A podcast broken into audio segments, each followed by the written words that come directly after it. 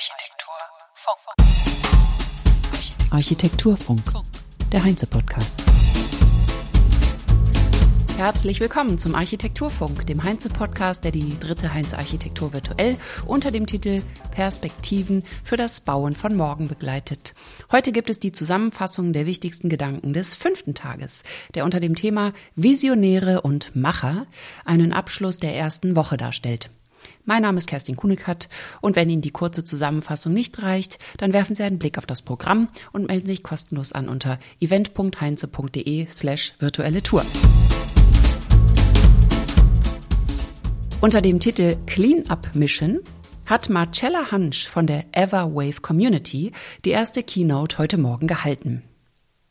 Was machen Sie zuerst, wenn die Badewanne überläuft? Den Boden aufwischen oder den Hahn zudrehen? Mit dieser Frage machte Marcella Hansch deutlich, dass Aktionismus uns nicht weiterbringt, sondern dass das Übel an der Wurzel gepackt werden muss. Und hier sind wir als Gesellschaft gefragt.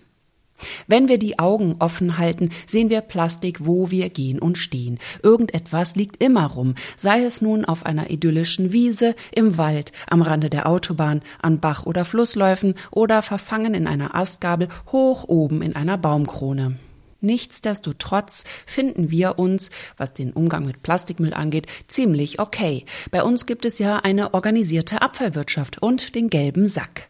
Der suggeriert, dass das Recycling organisiert ist und wir alles gut und richtig machen. Aber Sie ahnen es, so einfach ist es nicht. Es ist sogar leider das Gegenteil. Deutschland ist der drittgrößte Exporteur von Plastikmüll. Und zwar in Länder, die wiederum keine organisierte Abfallwirtschaft haben und die folglich den importierten Müll einfach verklappen, also illegal im Boden verschachern oder ins Meer werfen. Ärgerlich wird es für uns leider erst spätestens, wenn unsere Traumstände auf Bali oder den Kapverden von Plastikmüll überzogen sind. Die gute Nachricht ist, wir können etwas dagegen tun, denn das genannte Problem der Weltmeere fängt in unseren Flusssystemen an. Marcella Hansch tut etwas. Sie und ihre Kollegen von Everwave wollen die Verschmutzung der Meere aufhalten. Das tun sie mit schwimmenden Plattformen, Müllsammelbooten und künstlicher Intelligenz. Ihr Fokus liegt darauf, Plastik schon am Eintritt in die Ozeane zu hindern. Sie beginnen damit in den Haupteintragswegen, den Flüssen. Dazu nutzen sie aktive und passive Clean-up-Technologien, um Müll effizient einzusammeln und zurück in einen nachhaltigen Kreislauf zu führen. Sie setzen ihr Wissen aus Architektur und Maschinenbau ein, um leichte, flache Boote und Plattformen zu entwickeln, die den Plastikmüll aus dem Wasser fischen. Aktuell in Europa, aber in Zukunft auch in Asien und Afrika. Umgesetzt werden solche Projekte in Partnerschaften durch Crowdfunding oder Unternehmen finanziert mit lokalen Akteuren. Die Technologie, die dahinter steckt, ist sehr spannend. Mittels Kameras wird der Müll erfasst und die KI berechnet, woher der Müll kommt und wohin er aufgrund von Wind und Wetter zu welchem Zeitpunkt wandern wird. Das geht sogar so weit, dass regionale Erzeuger identifiziert werden können und vor Ort mit dem Unternehmen und der Gesellschaft Gespräche aufgenommen werden können. Und hier wird, obwohl das vielleicht sogar angemessen wäre, das ist meine persönliche Meinung, nicht mit der Moralkeule geschwungen.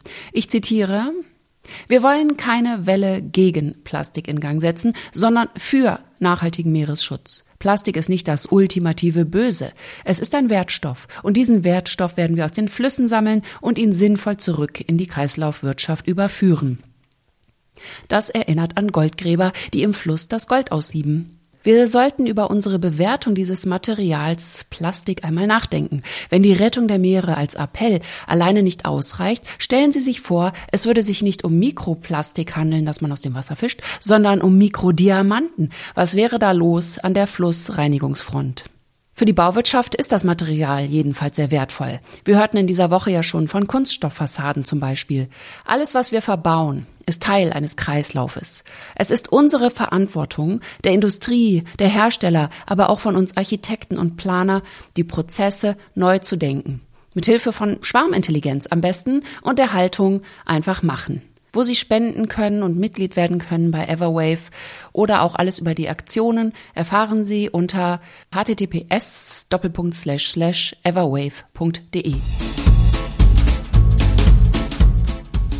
Um 13 Uhr ging es unter dem Titel Die Böhms Architektur einer Familie um das Schaffen und Leben der Architekturdynastie um den deutschen Pritzker-Preisträger Gottfried Böhm. Und das aus zwei Perspektiven, die der Architekten selber und die des Dokumentarfilmers Mauritius Stärkle Drucks, der zwei Jahre lang die Protagonisten begleitet und ein ruhiges, poetisches, aber auch teils trauriges und zugleich skurriles Bild der Familie Böhm gezeichnet hat. Im Mittelpunkt steht der Boss, wie die Familie und der Gärtner, den zum Zeitpunkt des Films bereits 95-jährigen Patriarchen Gottfried Böhm liebevoll nennt. Nach und nach ergründen sich kammerspielartig die Rollen der Familienmitglieder. Die Bestimmung der dementen Ehefrau Elisabeth, die als Architektin sinnbildlich für eine unsichtbare Generation steht und die die eigene Karriere für den Zusammenhalt der Familie aufgegeben hat. Ihr schneller Tod, gerade mal zwei Wochen nach Drehbeginn, erklärt die wenigen Szenen mit ihr. Aber gerade ihre Abwesenheit schwingt im ganzen Film geheimnisvoll mit. Aber nicht nur Gottfried und Elisabeth wohnen und arbeiten im Familienanwesen, auch drei der vier Söhne, Stefan, Peter und Paul, betreiben jeweils eigene Architekturbüros vor Ort. Deren Konkurrenz untereinander um Erfolg und die Anerkennung durch den übermächtigen Vater wird ein eigener Erzählstrang. Wir mussten nur abwarten, beschreibt Mauritius Stärkle Drucks die konzeptionellen Gedanken und formalen Entscheidungen zur Dramaturgie des Films. Ob die Zuspitzung des Konflikts zwischen den Brüdern oder das schnelle Tischtennis-Match des 95-Jährigen mit seinem Bruder bei einem Besuch im Allgäu, dem Filmemacher ging es nicht um eine gestellte Szenerie der Beteiligten, sondern um die leise Verschmelzung der Familien- und Arbeitswelt. Über die präzisen Skizzen, Modelle und Zeichnungen, aber auch die Kraft der konkreten Orte und Klangwelten, die sich mit den individuellen Persönlichkeiten überlagern. Am Nachmittag sprachen Professor Stefan Häuflein und Professor Daniel Halswig von H2M Architekten und Stadtplaner über Konzept und Identität und zeigten ihr Projekt Maria Ward Schule in Nürnberg. Das Büro mit zwei Standorten in München und Kulmbach wird geleitet von fünf Partnern. 80 Prozent der Projekte sind öffentliche Bauten. Die Bautypologien sind dabei höchst unterschiedlich. Die meisten Aufträge akquirieren sie über Wettbewerbsergebnisse. In der Maria-Ward-Schule in Nürnberg wurde ein innovatives Lernkonzept räumlich umgesetzt. Da Frontalunterricht nicht mehr gewollt ist, sollte eine flexible Bespielung der Räume möglich sein und eine räumliche Vielfalt entstehen. Es entstanden klare Baukörper. Im Erdgeschoss gibt es eine Anbindung ans Kloster, das von den Maria-Ward-Schwestern bewohnt wird, die auch die Essensversorgung der Kinder übernehmen. Und andere Gemeinschafts- und Aufenthaltsräume liegen ebenfalls im Erdgeschoss. Die Mensa, Aula, und der Schulhof auch mit Durchwegung. Die Obergeschosse bilden einen Ring gleichförmiger Klassenräume für drei Schultypen. Grundschule, Gymnasium, Realschule. Zusätzlich zu den Klassenräumen gibt es Sonderräume, Sonderlernbereiche und auch Ruhezonen. Eine fließende Haupttreppe schraubt sich durch die Geschosse. Große Oberlichter bringen Licht weit ins Gebäudeinnere.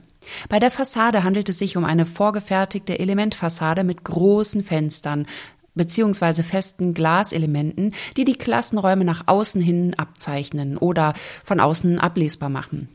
An den Seiten der nicht öffnbaren Fenstern befinden sich schmale öffnbare Fensterbereiche, wenn man so will, die mit Holzlamellen versehen sind. Wohlfühlen und Offenheit lag den Architekten am Herzen. Da möchte man glatt wieder zur Schule gehen. Vor zwei Jahren starteten die Architekten mit der Planung der nächsten Maria-Ward-Schule, diesmal in Bamberg. Ähnliche Elemente wie in Nürnberg tauchen hier auf. Auch hier findet sie durch Öffnungen und sich wendelnde Treppen statt. Die, ein schöner Ausdruck, Aktivierung der Vertikalen durch Lufträume. Mehr zu dem Projekt können Sie sich auf der Website der Architekten anschauen www.h2m-architekten.de, wo Sie sich auch durch die Vielfalt der Projekttypen klicken können.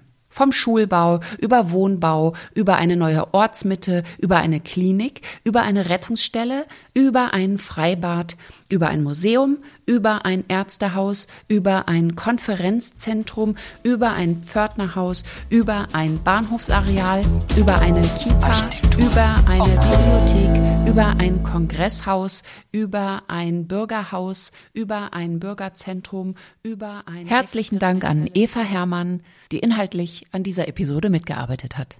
Ich wünsche Ihnen ein schönes Wochenende und sage Tschüss, bis Montag.